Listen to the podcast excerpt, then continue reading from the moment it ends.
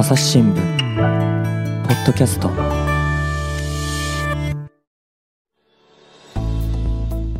朝日新聞の神田大輔です。えー今回はですね台湾は台北支局と回線をつないでおりますう台北支局長の石田光一郎さんです。よろしくお願いします。よ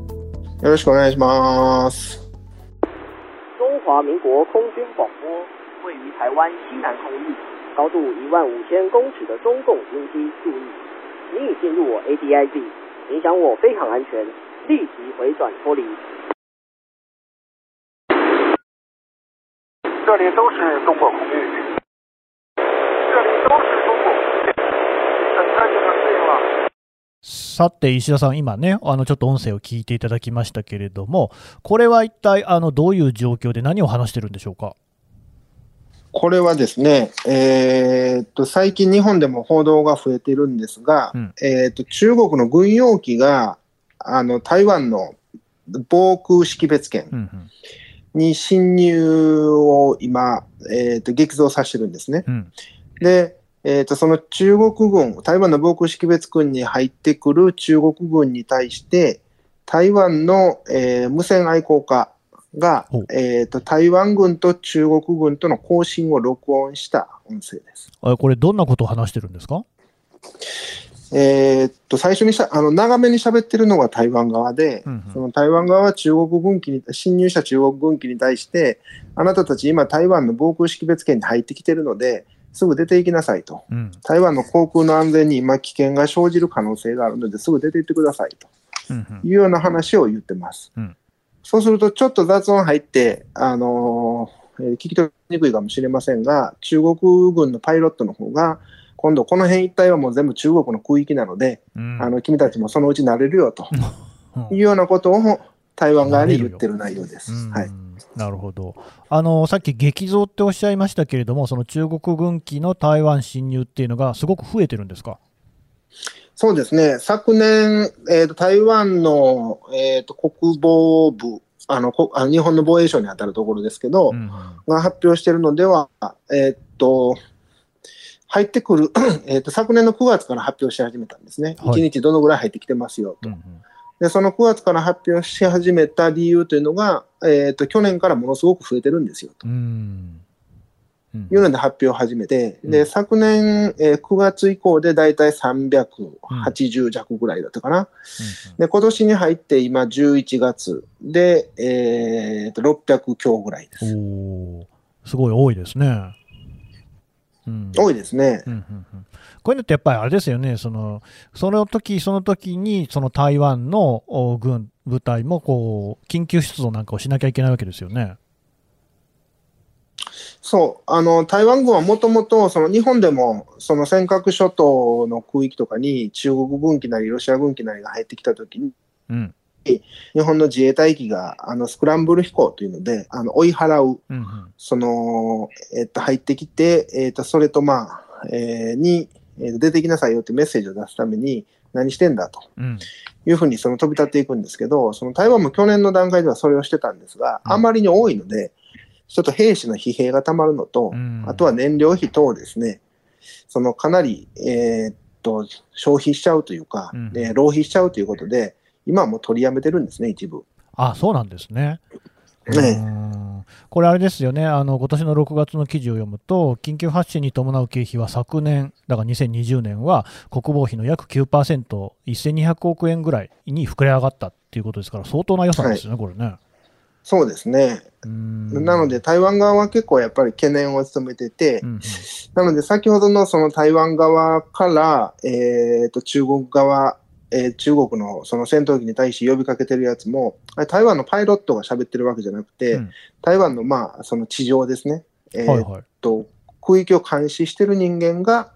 えーレーダーで捕捉して、あそれに対して、えー無線で呼びかけてるとうんうんいう話のようです。なるほど。しかしなんか、君たちもなれるよっていうね、言い方がなんかちょっとこう、すごいなと思ったんですけど、中国側はなんでこんなことをするんですか？その中国側がその、えー、となぜ台湾に対して武力圧力を強めているかっていうのは、その中国側って、えーと例えば多い時で言うと1ヶ月に二十何日間ずーっと軍用機を派遣してきてるので、うんうん。その都度その都度今日は何のために派遣してますよっていうのは説明してないんですね。でただ、これまでその、えーと台湾国防部、その先ほど申し上げた台湾の防衛省に当たるところが発表している数値で多かった日、でこれ何の日なんだろうなというのをずっと辿っていくと、うん。まあ、例えばアメリカが台湾とその日本のアメリカの海上保安庁および台湾の海上保安庁に当たるところが、その海上遭難、えあ海上の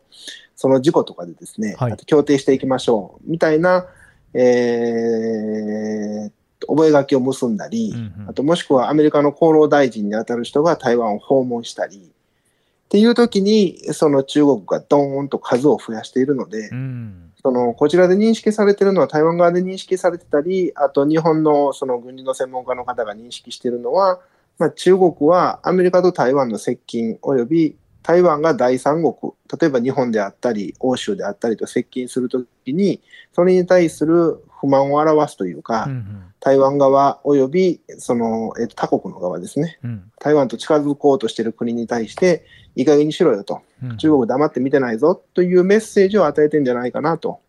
なるほど。いうふうに見られてます。そういうふうにその軍が侵入することによって、牽制をしているっていうことですかね。そうですね。あーなるほど。ただ、今の動きっていうのは、まあ、逆に言うとですね、台湾がアメリカであったり、日本であったり、ヨーロッパであったりの国々と関係を強めている、要するにその米中対立って呼ばれているようなものの、そのまあ裏返しといいますか、延長線上にこういうう侵入があるってことですかね。そうですね。えー基本的には中国は、えーと台湾は自国の一部、その自国領土の一部だというふうに唱えているので、いわゆる、えーと一つの中国原則と言われてるやつですね。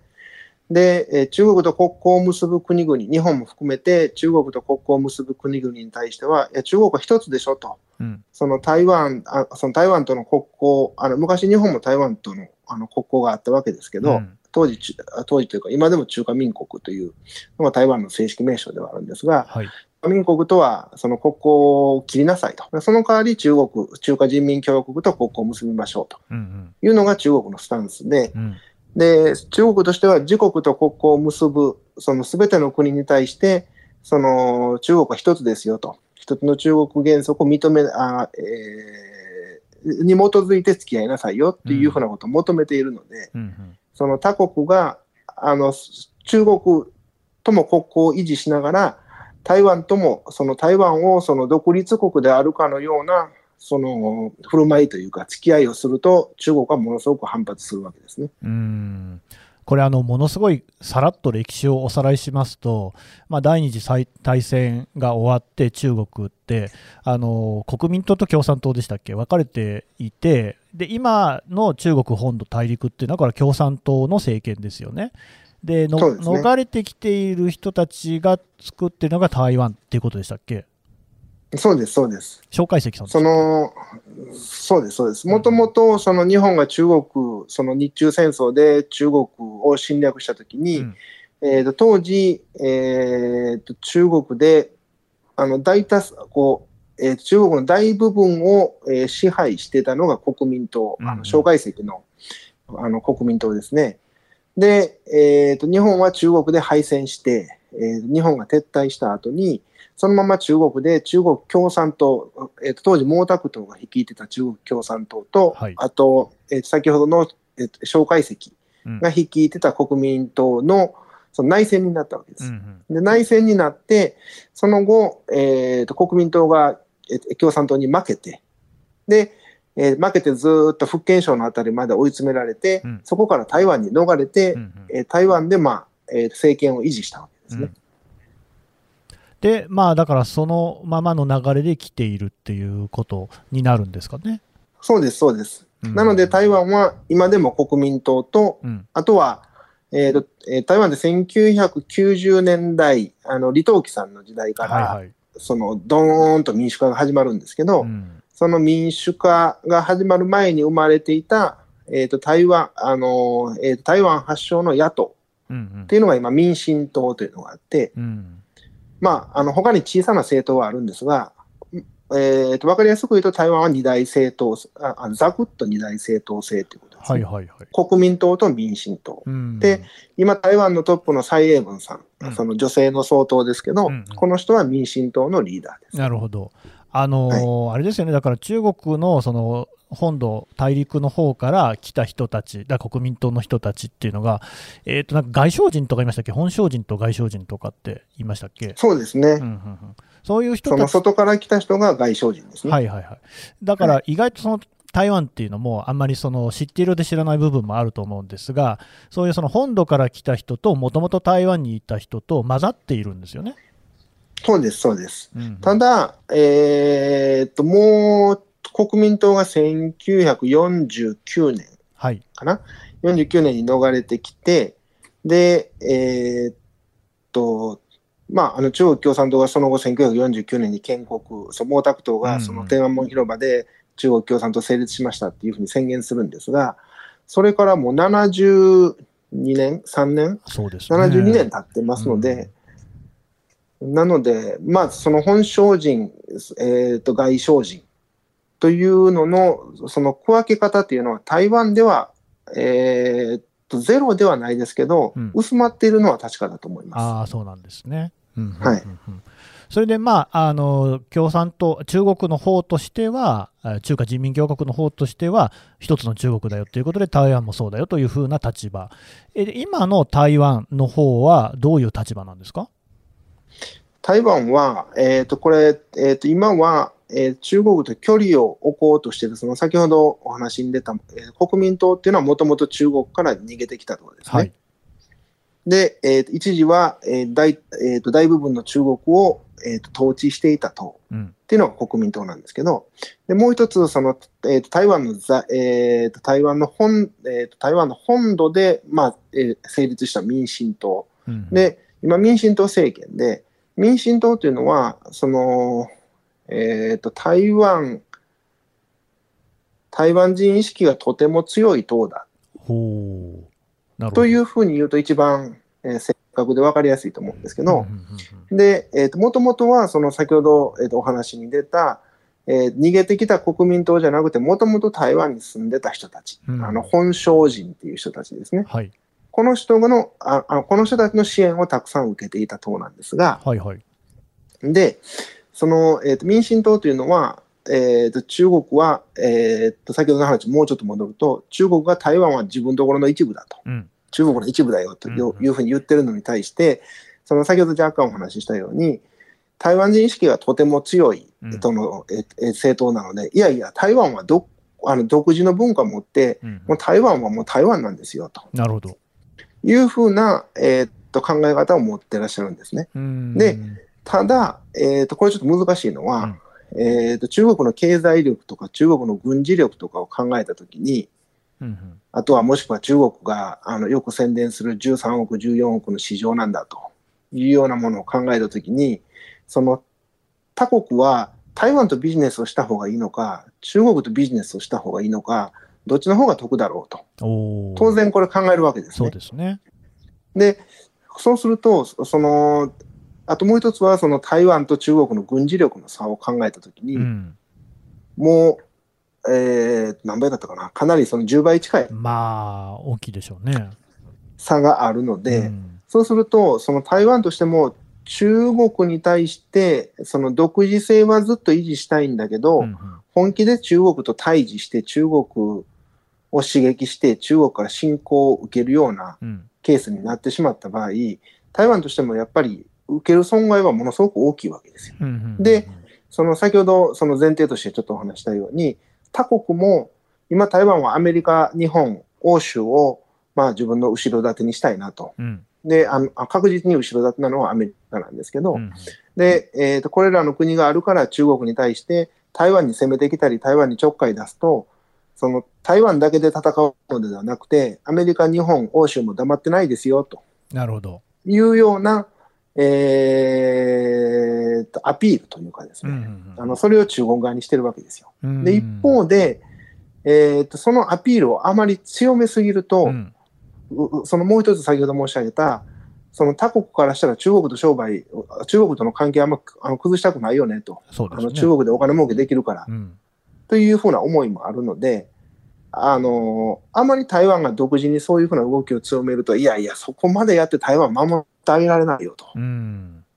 その我が国と中国との関係、中国とのビジネス関係も大事だから、うん。その台湾あんまりそこで大騒ぎしないでくれようん。というふうな思いがやっぱあるわけですね。うん。うん。うん。だからまあ、そそうすると、はいはい。はい、どうぞ。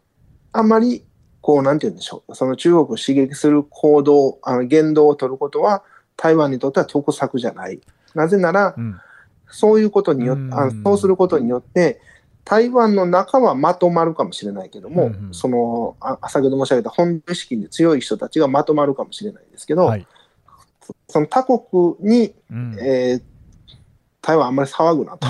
まあ、そうですよね。俺たちのビジネス邪魔するなうん。とまあ、やいうふうに思われると得策ではないので、うんうんその絶慎妙な。バランスを絶妙なバランスでしてる。ると。はい。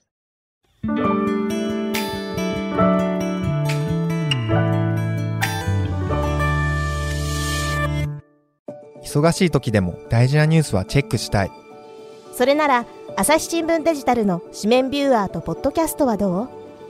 紙面なら見出しの大きさで大事なニュースが一目でわかるしポッドキャストは通勤中でもながら聞きできるよいつでもどこでも朝日新聞だから、例えば台湾は独立しますなんてことは言わないわけですよね。そうですね。これ、1000えー2000年代に、うんもう、あの、ちょっと昔になっちゃいますけども、20年以上前ですけど、うんその陳水平さんという方、はいはいはい。あの、台湾の、えっ、と、はえーと、李登輝さんの後の、うん。えー総統ですね。うんうん。その台湾のリーダーになったあ民進党政権が初めて政権を取った時期の総統がいるんですけど、うん。この人がまあその台湾名義で国連に加盟するとかですね、うんうん。で台湾は独立なんだとかっていうような話を、まあ、その台湾の有権者向けに、その先ほど申し上げた本土意識の強い方々の、えー支持を取り付けるために、うんそういうことをずっとアピールしたわけですね。うんうんうんそうすると、その当時のアメリカの政権から、いやいやいやいや、その、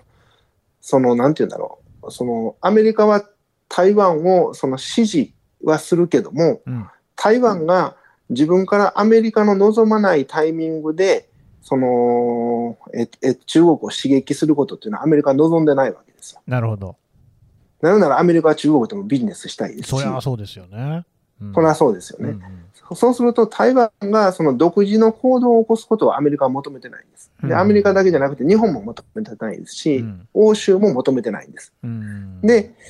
そのなぜこの話をするかというと、はいそのえー、と2000年代の初めに台湾はそういう行動をとって、うんその自分で積極的にアメリカを、えー、と中国と台湾の間に巻き込んでやろう、あと日本も巻き込んでやろう。というふうな積極的なその外交政策をとって、アメリカから台湾はトラブルメーカーだと、も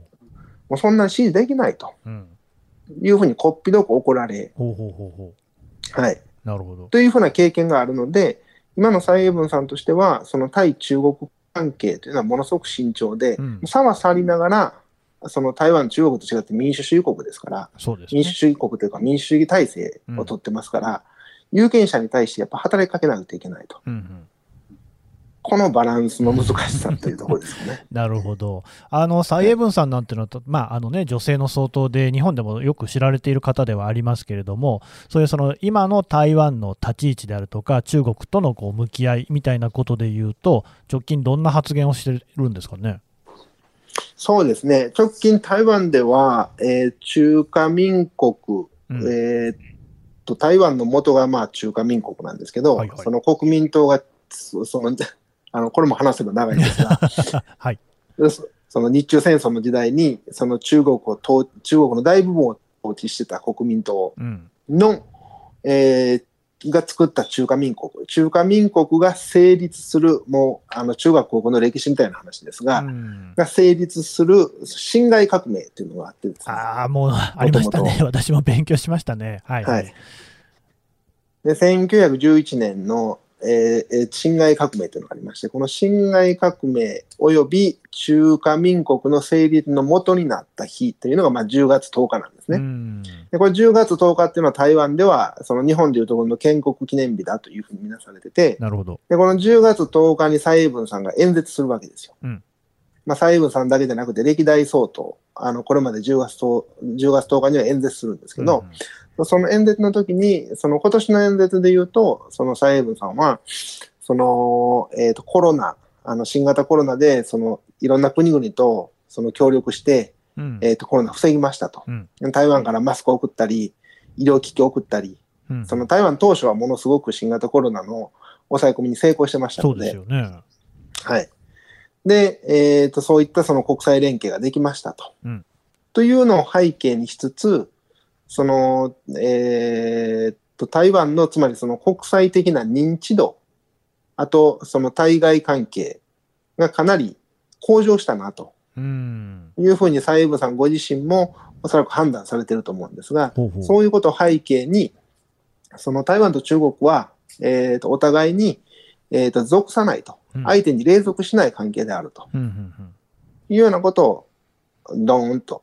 うん。おーおっしゃりました。ただ、これは、その蔡英文さん、ずーっとこれまで彼女の理念の中にはある話で、あと民進党の理念の中にはあるので、うん。その、全く目新しいことを何か言ったかというわけではなく、うん。まあ、ただ、そのタイミングで、その建国記念日という、その、えー世界中、ある意味その中国共産党も注視しますし、うん。アメリカ、日本政府の、えーえー政府も注視するこのタイミングでう、んあえて打ち出したっていうことに、まあ、意味はあるんですがう、ん全く新しいことを何か言ったっていうわけではないんですね。なるほど。まあ、とはいえ、はいその、さっきのバランスの話で言うと、まあ、やや踏み込んだ発言ではあるような感じもしますよね。そうですね。あの、つまり、その、えー全く新しいことは言ってないんだけど、えー言わなくてもいいことなるほのでどね。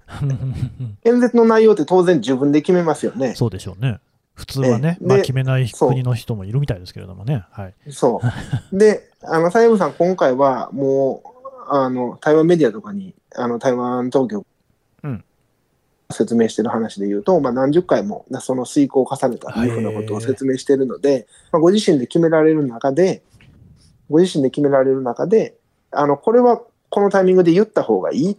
というふうに判断したということだと思うんですよ。うん。その背景言わなくてもいいんだけど、はいあえて言ったっていう。やっぱりあれですか、その米中対立っていうのが、まあ、あのトランプさんからバイデンさんに政権変わっても、やっぱりずっとこうアメリカはね、中国に厳しい姿勢を取り続けているし、あとやっぱりその香港なんかを見ても、ですねとりわけその西側諸国の間では、中国に対する懸念っていうのが高まっているっていうのは、そんな状況も背景にあるんですかね？そうですね。その台湾は、えーつまり、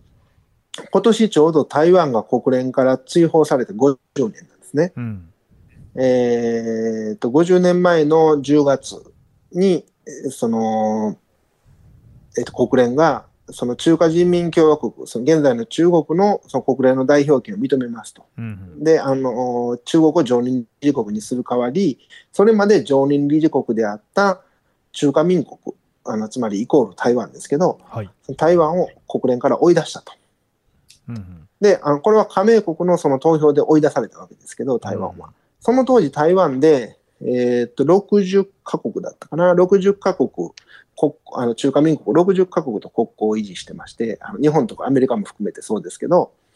で、中国は当時65だったかな、その台湾よりちょっと多い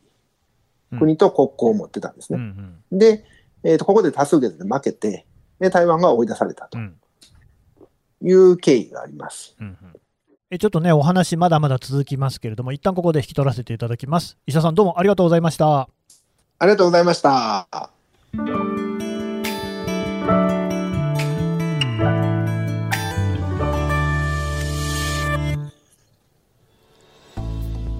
はい、えー台北支局長石田浩一郎さんのお話でした、えーさてですね石田さんあの台湾に関する連載朝日新聞デジタル上でしてるんですよね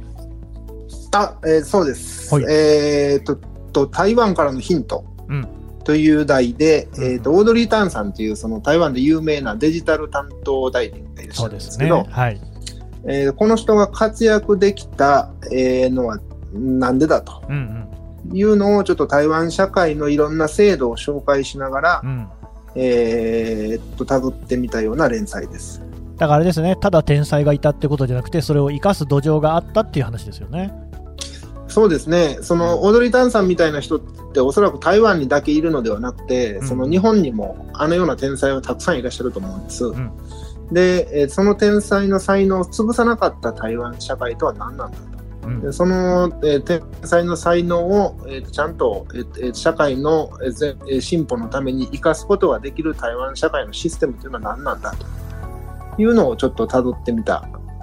内容です。はい。このね、ポッドキャストの概要欄からもですね、記事のリンクを貼っておきますので、ぜひお読みいただければと思います。伊佐さん、どうもありがとうございました。ありがとうございました。朝日新聞ポッドキャスト、朝日新聞の神田大輔がお送りしました。それではまたお会いしましょう。この番組ではリスナーの皆様からのご意見ご感想を募集しています概要欄の投稿フォームからぜひお寄せくださいツイッターやメールでも受け付けていますツイッターでは番組情報を随時紹介しています。アットマーク朝日ポッドキャスト。朝日新聞ポッドキャストで検索してみてください。